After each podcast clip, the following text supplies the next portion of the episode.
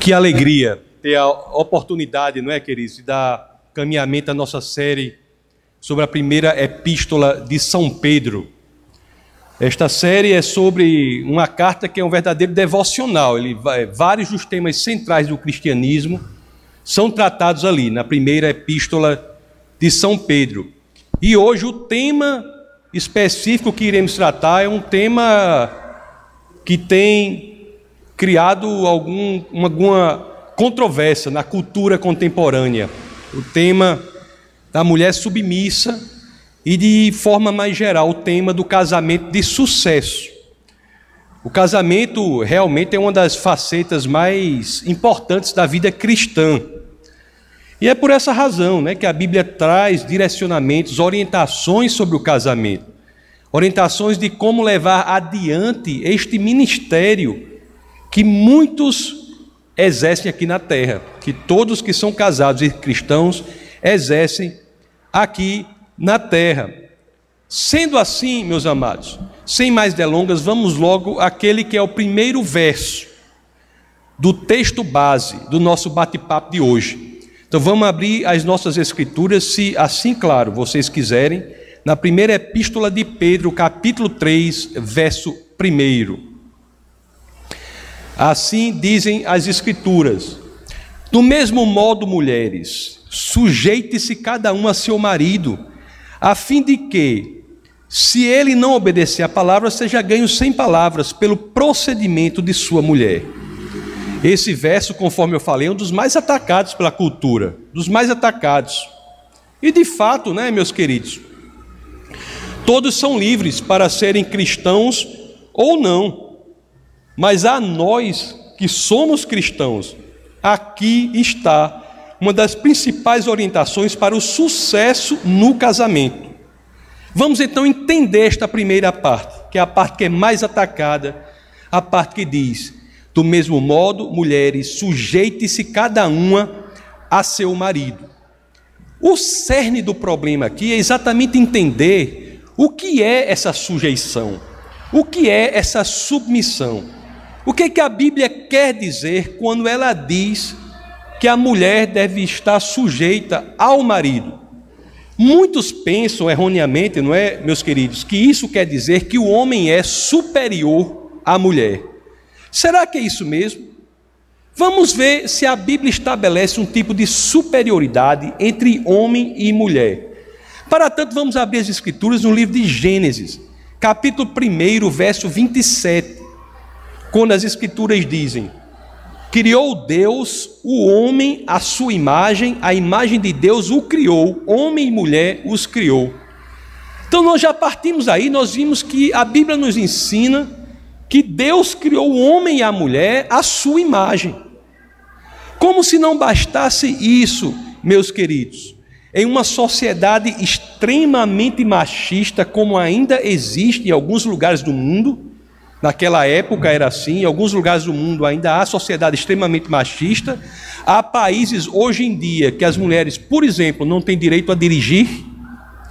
O que é que as escrituras diziam na, no, em Gálatas, no capítulo 3, verso 28. Olha a força desta passagem em uma sociedade extremamente machista. As escrituras diziam, e ainda dizem: não há judeu nem grego, escravo nem livre, homem nem mulher, pois todos são um em Cristo Jesus. Olhe só como as escrituras tratam o homem e a mulher. Olhe só, né? A Bíblia de fato vai contra vai de encontro à cultura e estabelece que homem e mulher têm igual acesso à maior dádiva que qualquer um de nós pode ter aqui durante essa breve passagem na terra, que é a salvação em Cristo Jesus. Isso e tantas outras coisas mais. Mas se isso é, pelo menos, o que foi visto aqui é pelo menos suficiente para que entendamos uma coisa submissão, seja lá o que for, e nós ainda vamos ver isso. Uma coisa nós sabemos sobre submissão, nós já estudamos, o que ela não é. Submissão não significa inferioridade. Não significa inferioridade.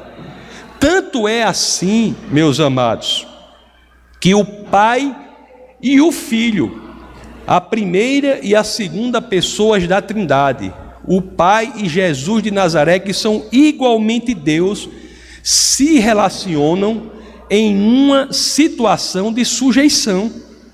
As Escrituras nos ensinam que Cristo, que em nada é inferior à primeira pessoa da Trindade, se sujeita ao Pai. Lá na primeira carta aos Coríntios, capítulo 15, verso 28, o apóstolo Paulo assim diz: Quando, porém, tudo lhe estiver sujeito, então o próprio Filho se sujeitará àquele que todas as coisas lhe sujeitou, a fim de que Deus seja tudo em nós. Mas você pode dizer, como assim? Se o casamento diz que, que se a Bíblia diz que no casamento a mulher deve se sujeitar ao homem, mas também diz que Cristo se sujeitou ao, ao pai. Você deve pensar, não é possível? Pode ser que esse termo sujeição aí, nessas duas situações, sejam termos diferentes no original, porque não pode ser a mesma coisa. Mesmo assim, meus queridos, tanto em um caso como no outro, se você for ler as escrituras no original, o verbo utilizado aí é upotasso, a mesma palavra em hebraico, upotasso, estabelecendo o mesmo tipo e o mesmo termo. Um outro termo que a cultura debate muito é a ideia de que a mulher foi criada como ajudadora, auxiliadora do homem, auxiliadora do marido. Lá em Gênesis capítulo 2, no verso 18, as escrituras dizem assim, né? Então o Senhor Deus declarou: Não é bom que o homem esteja só. Farei para ele alguém que o auxilie e lhe corresponda. Esse termo aí, auxilie, no hebraico é Ezer. Poucos sabem, mas se você, essa informação é interessantíssima. Esse termo em hebraico Ezer aparece 16 vezes no Antigo Testamento. Esse termo que é, que é traduzido por ajudadora, auxiliadora. Esse termo que é traduzido dessa forma aparece 16 vezes no, no Antigo Testamento. Meus amados, dessas aparições, dessas 16 aparições, duas se referem a Eva, a mulher de Adão, e 14 das 16 se referem a ninguém menos do que o próprio Deus. Quando diz que ele é o Salvador, ele é o sustentador da nação de Israel. Então, meus amados, não há possibilidade de interpretar a Bíblia dizendo que ela coloca a mulher em uma posição de inferioridade em relação ao marido. Então isso nos dá um desafio. Se essa sujeição de que a primeira de Pedro, capítulo 3, verso 1, fala, não representa inferioridade, o que é? Abra, por favor, na primeira de Pedro 3:1. Do mesmo modo, mulheres, sujeite-se cada um ao seu marido e aí? O que é isso? Aí a gente fica pensando assim, né? Para que a gente soubesse mesmo o que é essa sujeição, sabe o que seria bom? Se a gente tivesse um exemplo de mulher submissa que fosse aprovado por Deus, aprovada assim, olha, Deus dissesse: essa é a mulher submissa. Então examine como é a vida dela e você vai saber. Mas a Bíblia é tão boa, meus queridos. A Bíblia é tão impressionante que é exatamente isso que ela nos oferece. E de fato, entender o exemplo de vida dessa mulher é a chave interpretativa para que possamos conceber o que é mulher submissa, de acordo com a ótica das Escrituras. Na primeira de Pedro, capítulo 3, verso 6. Vamos pular para o verso 6, as Escrituras dizem assim: Como Sara que obedecia a Abraão e o chamava de Senhor dela vocês serão filhas se praticarem o bem e não derem lugar ao medo. O fato aqui é que quando lemos isso, nós identificamos um exemplo.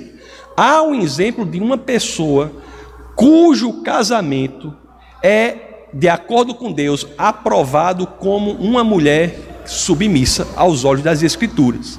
Sara, a vida dela, é a chave para nós entendermos o que Deus quer dizer por submissão.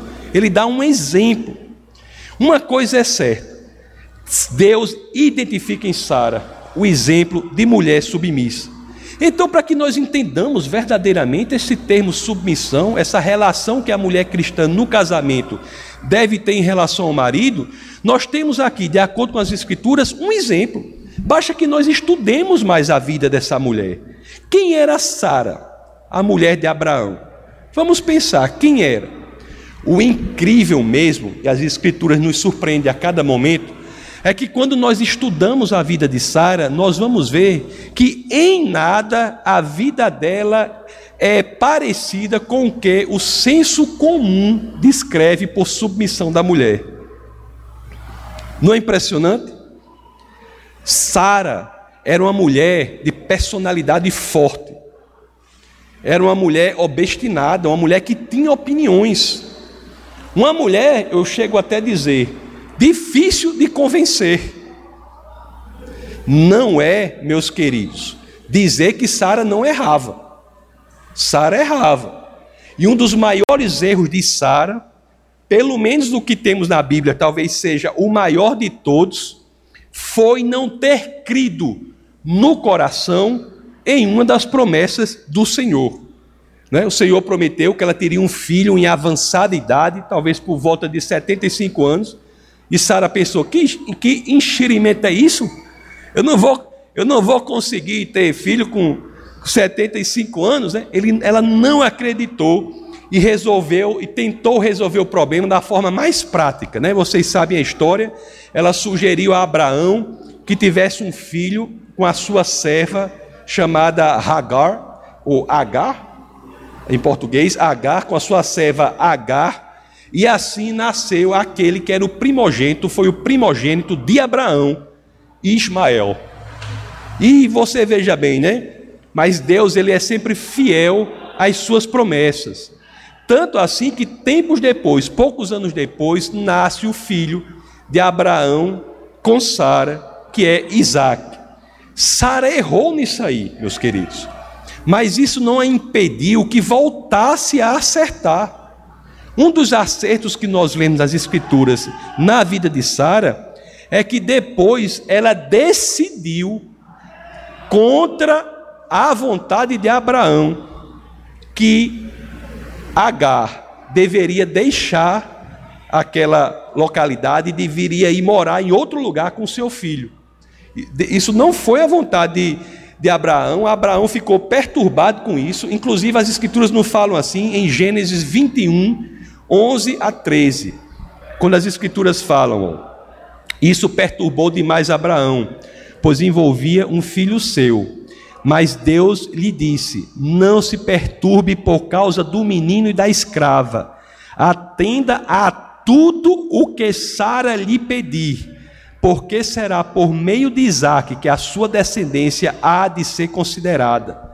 Mas também do filho da escrava farei um povo pois ele é seu descendente. Deus, meus amados, ali naquele momento confirmou a Abraão que a posição da sua mulher, que é exemplo de, da mulher de Abraão, que é exemplo de mulher submissa, uma posição contrária ao que Abraão queria, era a posição correta a ser seguida. E assim foi feito, né?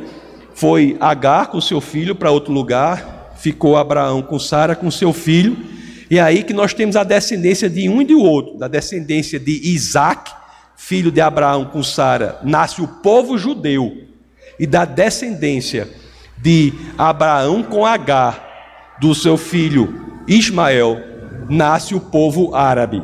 Nós temos essas duas, esses dois povos, o judeu e o árabe, que são ambos de, de ascendência abraâmica, ambos provêm de Abraão.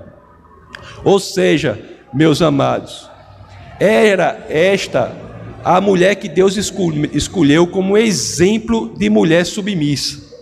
Mulher que pode até eventualmente errar, todos nós erramos, não é isso? Mas que está pronta para acertar. A sujeição bíblica da mulher, meus amados, não quer dizer obediência cega ao marido. A sujeição bíblica da mulher não quer dizer obediência servil ao marido. Não. Você, mulher cristã, não deve, por exemplo, incentivar a seu marido a ingressar ou continuar em um caminho que é errado. Você, sendo submissa, deve fazer como Sara e deve colocar a posição que é correta diante do seu marido. Você tem que ter a posição de chegar ao seu marido quando ele estiver no posicionamento errado e dizer: não faça isso, está errado. Em muitas situações, meus amados, Sara foi a voz de Deus na vida do marido dela, assim como você, mulher cristã que é casada, também deve ser. Vamos voltar ao verso primeiro, da primeira de Pedro 3,6, para entender outros pontos sobre Sara. Então diz lá, né? Como Sara que obedecia a Abraão e o chamava de Senhor.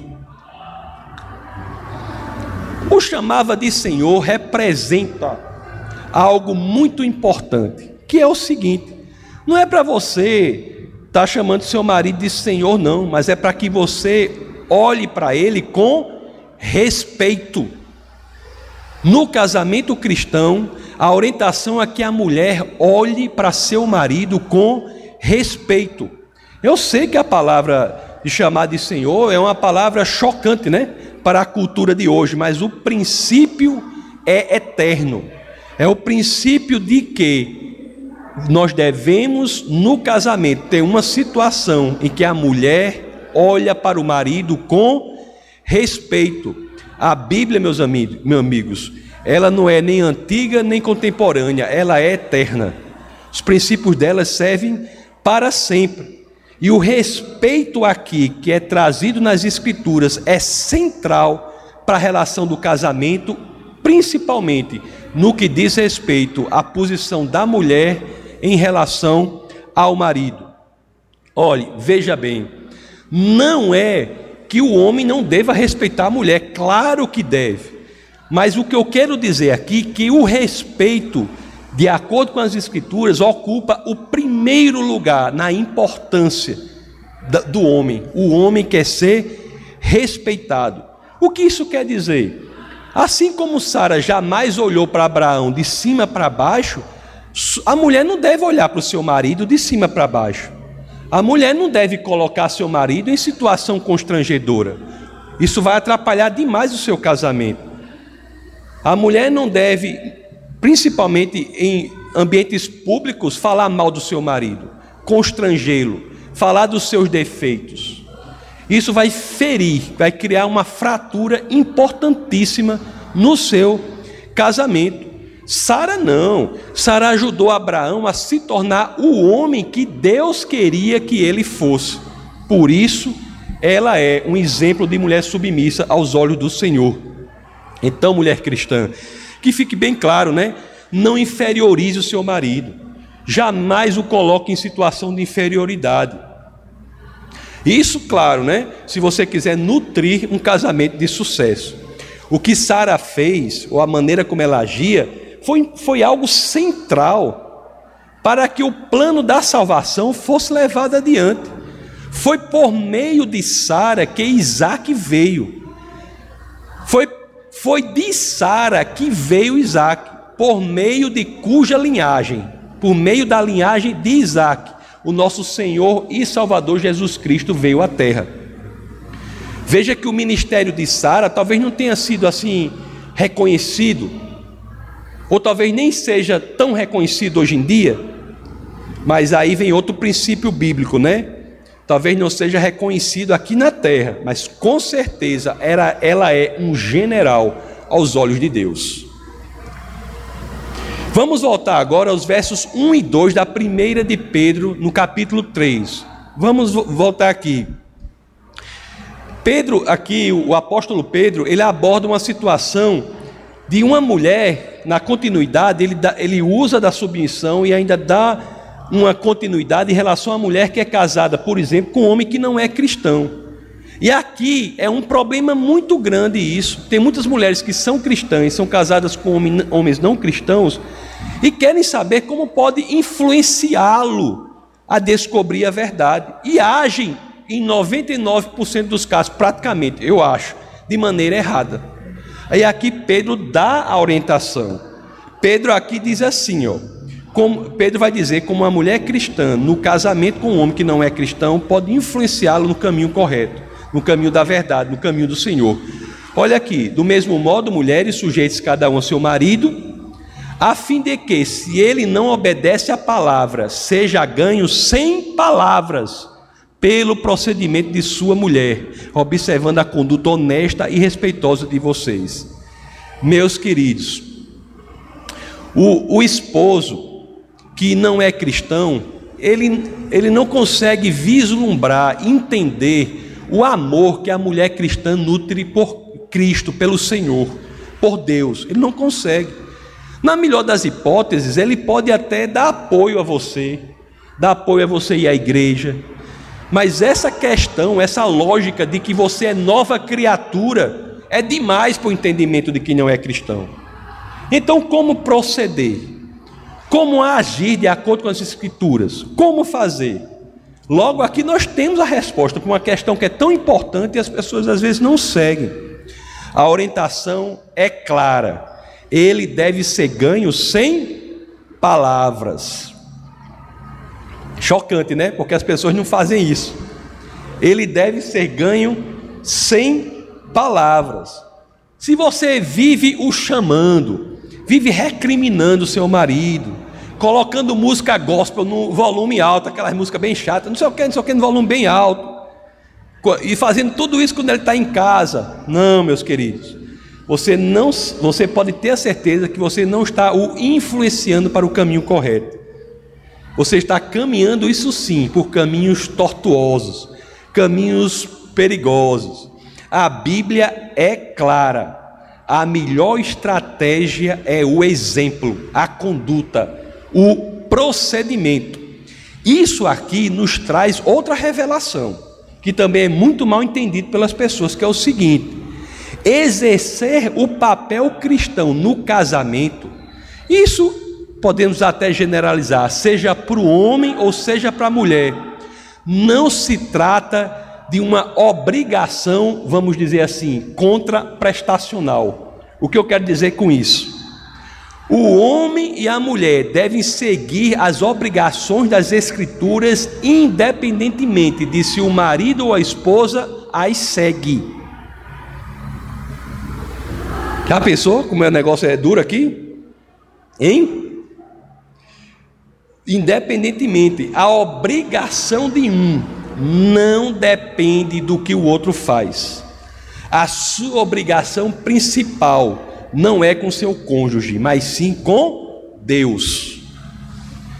Se você quiser, você pode até ampliar um pouco mais esse princípio até para parentes próximos que você quer influenciar positivamente para o evangelho. O exemplo conta mais do que as palavras. A sua vida, como se diz muito por aí, talvez seja a Bíblia que ele irá ler durante a vida dele talvez seja até a única Bíblia que o seu cônjuge ou o seu parente próximo irá ler durante a sua vida. Use as palavras com sabedoria, com inteligência. Não é também para você virar um mudo, um mudo evangelista mudo, não. Não é isso não. É para você ser bastante econômico nas palavras. Utilizá-las com sabedoria, com inteligência. O que conta mais é o seu exemplo. A carta de Pedro também faz, faz menção a algo muito importante quanto às mulheres. Vamos ver os versos 3 e 4 da primeira epístola de São Pedro, capítulo 3. A beleza de vocês não deve estar nos enfeites exteriores, como cabelos trançados e joias de ouro ou roupas finas. Ao contrário, esteja no seu ser interior que não perece, beleza demonstrada num espírito dócil e tranquilo, o que é de grande valor para Deus. Pois era assim que também costumavam adornar-se as santas mulheres do passado, que colocavam sua esperança em Deus. Elas se sujeitavam cada uma a seu marido. Sabe o que é curioso aqui, nessa passagem aqui? É o seguinte: é que muitas mulheres, quando leem isso, acham que as escrituras estão as colocando em uma prisão, dizendo assim que ela não pode usar brinco, que ela não pode cortar o cabelo, que ela não pode fazer isso, fazer aquilo, não pode. É isso mesmo que as escrituras estão dizendo? Será que é isso mesmo? Vamos analisar com cuidado. Vamos ver com cuidado o que as escrituras dizem. Nós vamos ver aqui, quando formos reler, que elas não estão de forma nenhuma proibindo o uso de enfeites exteriores, de brincos, de colares, etc. Não estão proibindo isso. O que elas estão dizendo claramente é que você, mulher, não deve achar que a sua beleza está nessas coisas. A cultura prega o contrário, meus amados. Isso é uma postura contracultural. A cultura prega o contrário. Está cheia de informações, de sugestões, para que a mulher ache que deve colocar a sua, a sua beleza nos enfeites, nas plásticas sem necessidade, nos botox, etc, etc. Isso tudo é proibido? Não. Isso não é proibido. Mas você não deve cair na prisão de achar que a sua beleza está nessas coisas. Eu vi, a coisa da cultura é tão forte que eu assisti a uma entrevista na época que é, Barack Obama era o presidente dos Estados Unidos, presidente anterior. Eu, eu assisti a uma entrevista da mulher dele, Michelle Obama. E ela disse que uma vez, quando ligaram as luzes do, da Casa Branca lá, as luzes do Natal, né, que eles fizeram uma, uma decoração de luz do Natal. Ela, do jeito que estava em casa lá, com a roupa de casa normal, sem, sem estar tá com os cabelos arrumados, não sei o quê, ela desceu para ver, sair da Casa Branca e ir para o jardim para ver. Aí ela desceu, quando foi lá da parte reservada da moradia, desceu, foi para a porta da frente. Quando tentou abrir para sair, a porta estava trancada. O serviço secreto correu na frente, trancou a porta. E depois chegou alguém para dizer assim: olhe, olhe, é, é, aí falou com ela, né? Olha, senhora, preste bem atenção. Se a senhora sair da forma que está aqui, vai ser notícia no mundo todo. Você vai ser atacado assim. Quer dizer, é uma prisão. É uma prisão que a cultura impõe. Não é? Não me entendam mal, viu? Estar elegante, cuidar de si, tudo isso é importante para o casamento. Mas não se engane, não é? Você não deve colocar a ideia de que sua beleza está nisso, o centro da sua beleza está nisso.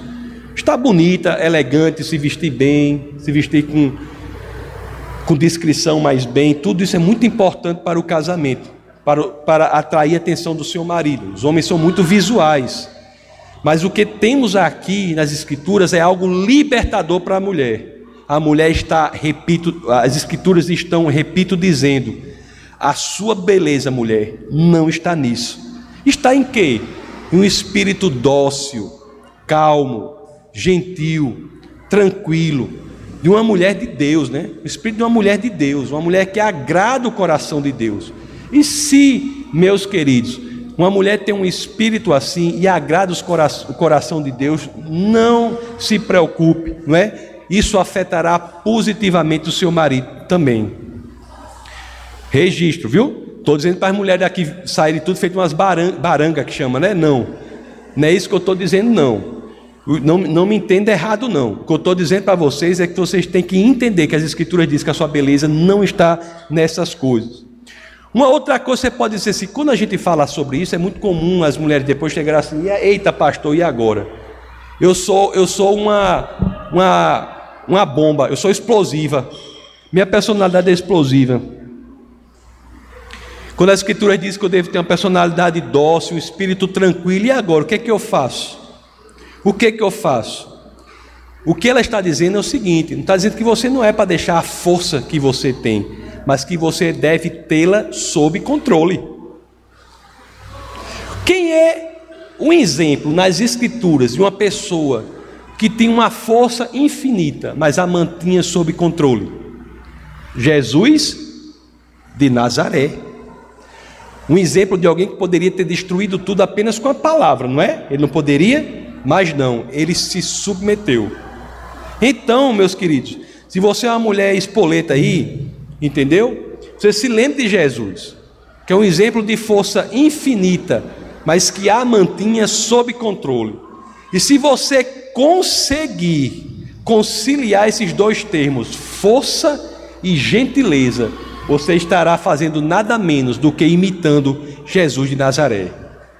O verso 6 nós já lemos, né? Vamos ver agora o verso 7. Aí, como diz aqui, né? A gente diz aqui no, aqui no Defesa da Fé, tem um único palavrão que a gente permite aqui, né? Vamos ver o verso 7. Aí faz, eita pílula, né? Eita pílula, agora. Agora vai falar dos maridos, né? Como é que diz o verso 7? Do mesmo modo, vocês, maridos, sejam sábios no convívio com suas mulheres e tratem-nas com honra, como parte mais frágil e co-herdeiras do dom da graça da vida, de forma que não sejam interrompidas as suas orações. Vamos analisar isso aqui, tá certo? Vamos analisar logo o comecinho, que diz assim: "Sejam sábios no convívio com as mulheres, com suas mulheres." Professora Bárbara, vamos abrir aqui na versão Almeida, eu quero ler Almeida aqui. Olha só o que as escrituras dizem aqui: maridos, do 1 de Pedro 3,7: Maridos, vós vivei com elas com entendimento, entendimento, com entendimento. Algumas traduções trazem com discernimento. Pode voltar para a NVI. Ao marido, meus queridos, é preciso ter discernimento, é preciso ter sabedoria. Aliás, se você pensar bem, viu? No casamento cristão, o maior desafio da vida do homem é entender a mulher que Deus lhe deu. É uma tarefa extremamente difícil. É praticamente impossível. É muito difícil essa tarefa aí. Mas as escrituras dizem, né? É preciso ter entendimento, discernimento, sabedoria. As escrituras dizem isso por quê? Por quê? Porque Deus sabe que é difícil. Vocês já viram aquela situação, já viram falar que quando é, a, a Jesus, Jesus estava reunido com o Pai antes de vir à terra, vocês sabem disso? Não está na Bíblia não, né? É uma criação livre aí de uma pessoa. Jesus, antes de vir à terra, disse que estava reunido com o Pai, né? Aí o Pai disse, disse assim para Jesus: Filho, você vai para a terra. Você vai pregar a palavra do Senhor, mas você vai ser perseguido, torturado, chicoteado, vai passar por tudo isso. Você vai se casar. Aí quando ele disse isso, Jesus disse: Não, peraí, torturado, humilhado, cuspido, tudo isso aí eu aceito, mas casar não. Casar não, casar eu não aceito não. Aí disse que ele veio assim, pra, mas resolveu não casar. Né? Ou seja, é muito, o homem tem que casar. Isso aí, isso aí não está na Bíblia, viu pessoal? O homem, o homem quando ele vem a, a o, o, o homem no casamento tem essa primeira tarefa aqui, entender a mulher, né? Entender a mulher. Eu ainda estou aprendendo aqui passo a passo, né? Caminho é uma pessoa difícil de entender assim. Eu estou aprendendo passo a passo.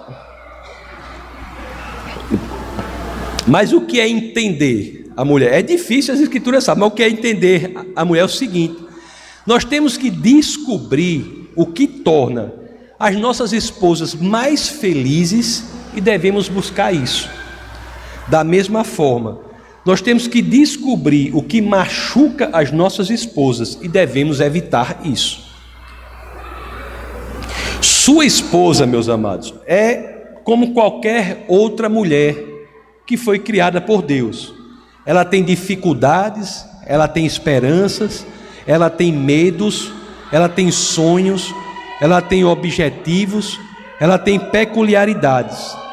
Nós temos de descobrir quais são essas características da nossa esposa e temos de nos moldar, moldar a nossa forma de nos relacionarmos com ela. Temos que descobrir, compreender, entender quem é a nossa esposa e devemos tentar nos moldar a ela. Ah, e o pior é o seguinte, viu? Que essa tarefa apenas não é difícil, como ela nunca termina. Ela é parte do ministério do homem casado, do homem cristão casado aqui na terra, durante todo o casamento. Nunca termina por quê? Porque a mulher com que você se casou, que Deus mandou para você, assim como você, evolui. muda, cresce espiritualmente. Então nós temos que o tempo todo estar nessa busca de entender quem é essa pessoa e nos moldarmos a isso, honrá-la em relação a isso.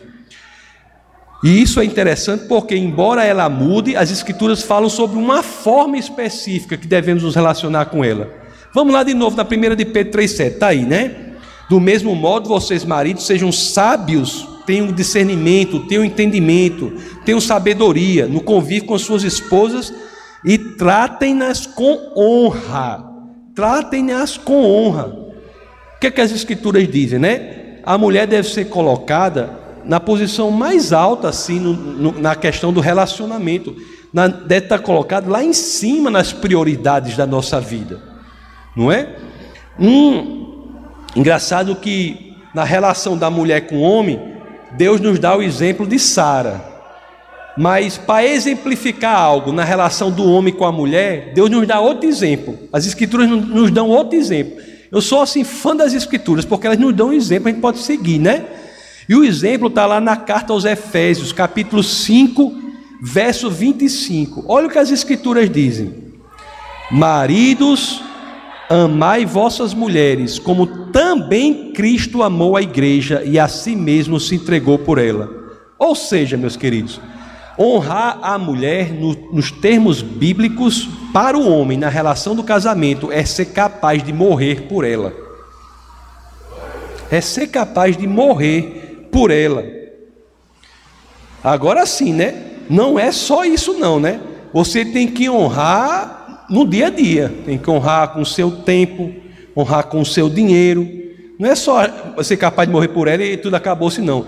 Não vai ser igual aquele homem do do que veio se aconselhar com o pastor, que eu já contei aqui algumas vezes, você sabe da história? Que o homem veio se aconselhar com o pastor, aí chegou e disse assim, né? Ele, ele chegou, o homem e a mulher, para se aconselhar com o pastor, já contei essa história aqui algumas vezes. Aí, a, aí a, mulher, a mulher disse: Pastor, estou numa dificuldade muito grande no casamento com meu esposo aqui. Aí o que foi que houve? Aí ela disse: Meu esposo não diz que me ama. Ele não diz que me ama. Aí, aí o pastor chegou para o esposo, e aí? Aí o, esposo, aí o esposo disse: Não, pastor, eu, quando me casei com ela, eu disse que a amava. Se eu mudar de ideia, eu comunico. Não é assim, pessoal. Não é, não é assim. Não é, não é honrar, amar só para ser capaz de morrer por ela. Você tem que ter algo cotidiano, diário, não é? Pode até ser que esse homem fosse capaz de morrer por ela, mas ele não a estava honrando no convívio diário. Então são as duas coisas aí, né?